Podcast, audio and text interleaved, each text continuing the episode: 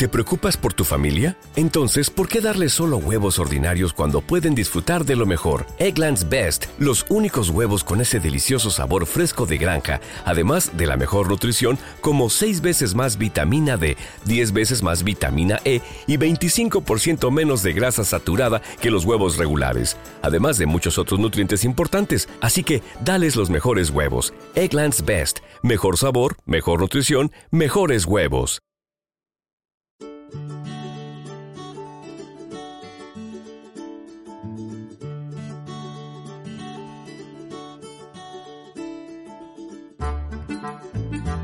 En Divergencia Cero somos de la opinión de que el buen perfume viene en frasco pequeño, que lo bueno, si breve, dos veces bueno, que el tamaño no siempre importa, y que a buen lector pocas palabras bastan. Por eso, cada semana te ofrecemos un bombón literario, un relato tan corto en extensión como rico en contenido, una microdivergencia. Así que ponte los cascos, sube el volumen y abróchate el cinturón. Estás en Divergencia Cero. Y tengo una historia brevísima que contarte.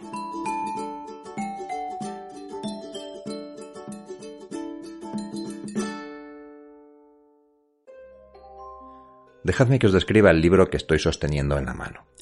Es un libro de bolsillo, es un libro que tendrá unas 250 páginas aproximadamente en la portada aparece Rimbaud, un poeta francés. En la contraportada eh, tenemos el título de la colección y el título del libro. Y una fotografía, donde normalmente iría la fotografía del autor del libro, ¿vale? Bueno, pues este libro no tiene un autor, sino que tiene 10 autores. La editorial es Alfaguara y los 10 autores pues son 10 jóvenes estudiantes de enseñanzas medias, del bachillerato de por entonces, chavales de entre 14 y 18 años. Yo ya he perdido la cuenta de por qué reforma eh, educativa estamos ahora mismo, pero bueno, os hacéis una idea, ¿no? Entre 14 y 18 años.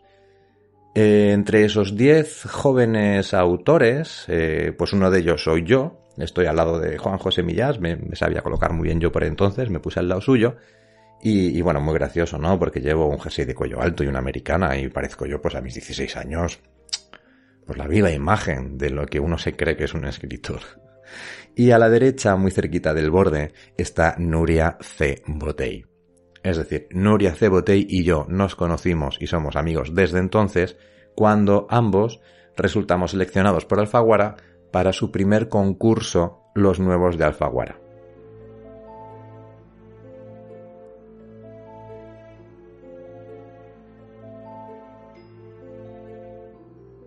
Este libro, otra cosa curiosa que tiene, es que no es eh, un ejemplar de aquellos que nos dieron a los ganadores eh, para, bueno, para tener en casa, para regalar en la biblioteca del instituto o del pueblo, sino que es un libro que encontré en un puesto de libros, eh, de libros viejos, una librería de viejo, y que me costó un euro con ochenta.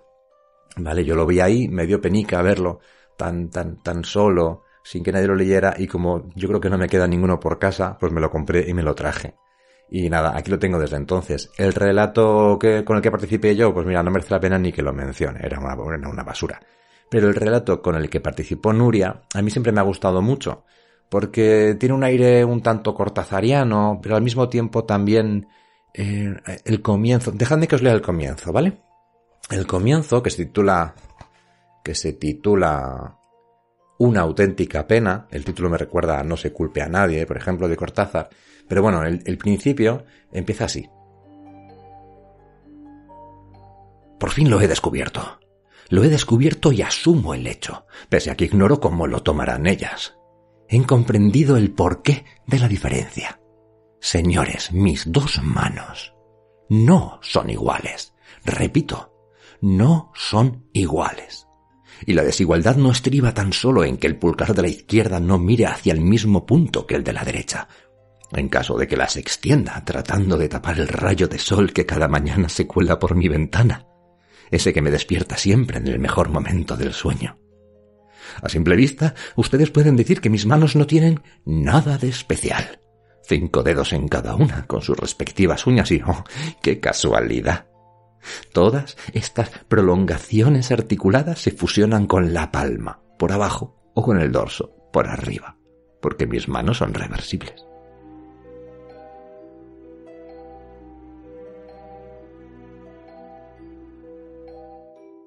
Así empieza este, este relato de, Nuria Cebotey con el que ganó el premio Los Nuevos de Alfaguara en 1993-1994. Y os decía que parte de él me recuerda a Julio Cortázar, pero su comienzo, su comienzo con este narrador dirigiéndose directamente a un público imaginario, todavía no sabemos a quién, me recuerda mucho a Poe. Es como, como Poe comenzaba muchas veces su relato, estableciendo este pacto de ficción con el, con el lector, ¿no? De, Creerán ustedes que estoy loco, pero juzguen si lo que hice no tenía sentido. Este tipo de cosas, ¿no? Establecer este pacto de, ficción con el lector para suspender su incredulidad y que a partir de ahí fuese creciendo el relato. Y bueno, simplemente que así comienza el relato de Nuria y bueno, me ha hecho gracia y como ya hemos tenido aquí en Divergencia Cero de invitado entre comillas a Edgar Allan Poe, tanto con El gato negro como con El corazón del ator, que ambos utilizan este mismo recurso, me pareció interesante eh, destacarlo. Es posible que un día me anime y os lea este primer relato de Nuria C. Botey. No sé qué le parecerá a ella porque todos los autores somos muy celosos de nuestros primeros, de nuestros primeros relatos. Nos sentimos muy avergonzados de, ay Dios mío, ¿cómo pude escribir aquello por entonces? Por favor. Ay, ay, ay, ay, ay, por favor, no me juzgues por aquello que escribí cuando tenía 15 años. Ahora he crecido, ahora soy mucho más maduro como autor o como autora. Bueno, todos somos, todos somos así. Pero nos pasa también con las fotos familiares, ¿no? O sea, hay peor edad que los 13 o los 14 años, con la cara llena de granos y, todo, y todo eso. Pero uh, ahí está, y el relato merece mucho la pena y es muy divertido, así que probablemente os lo lea. Pero no es el relato de que vamos a leer hoy. El relato que vamos a leer hoy es eh, un relato que he rescatado del especial de Halloween.